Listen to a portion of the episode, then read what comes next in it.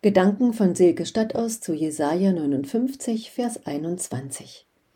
Meine Worte, die ich in deinen Mund gelegt habe, sollen von deinem Mund nicht weichen, noch von dem Mund deiner Kinder und Kindeskinder.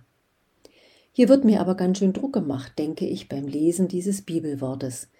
Nehme ich es wörtlich, dann heißt das doch, ich soll immer und zu jeder Zeit über Gottes Wort sprechen.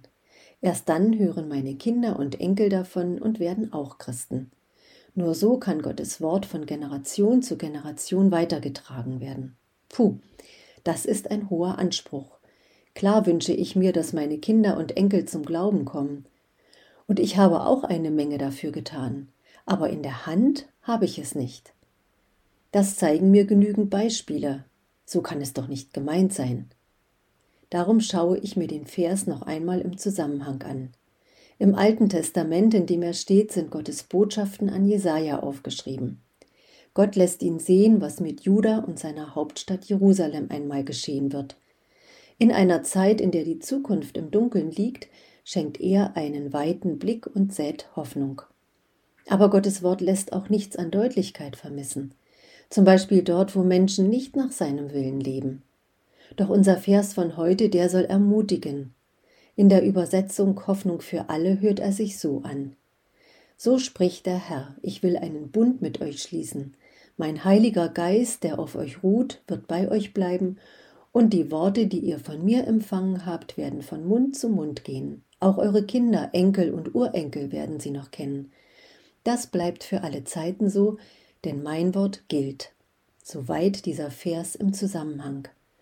Hier verspricht Gott, dass er bis in alle Ewigkeiten durch seinen Geist und sein Wort lebendig unter den Menschen bleibt. Dafür übernimmt er die Verantwortung.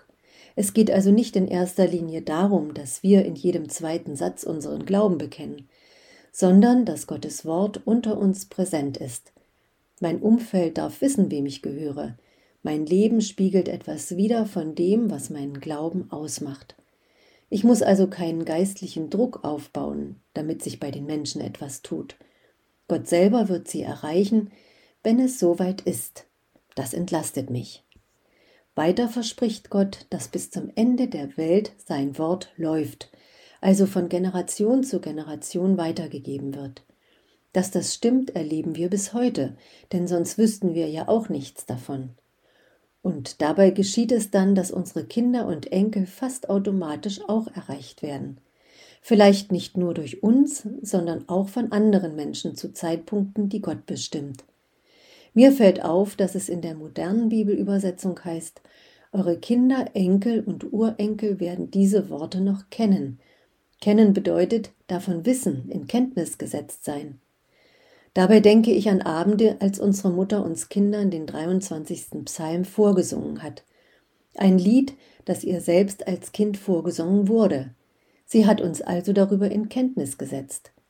Oder ich denke an die Zeit im Konfirmandenunterricht, in der wir ganze Passagen aus der Bibel auswendig lernen mussten.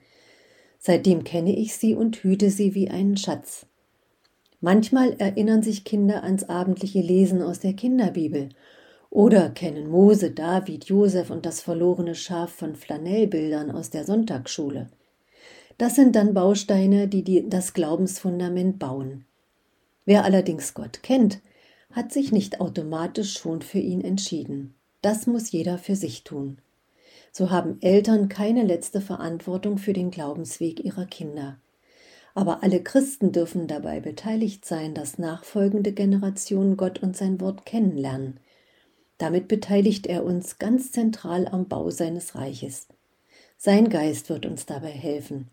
Und genau darum dürfen wir erwartungsvoll den nächsten Generationen von diesem großen Gott erzählen.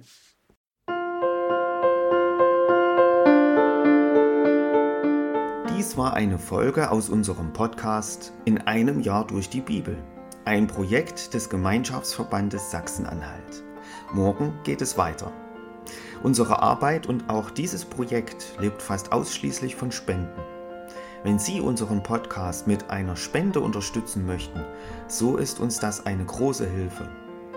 Dies geht per Überweisung an Empfänger LKG Nordhausen. Die IBAN-Nummer lautet DE 68 820 540 520 038 009 647. Wenn Sie eine Spendenbescheinigung benötigen, dann geben Sie bitte Ihren Namen und Ihre Anschrift mit an. Ganz herzlichen Dank. Nun wünsche ich Ihnen einen gesegneten Tag und freue mich, wenn Sie auch morgen wieder mit dabei sind. Viele Grüße, David Israel aus Nordhausen.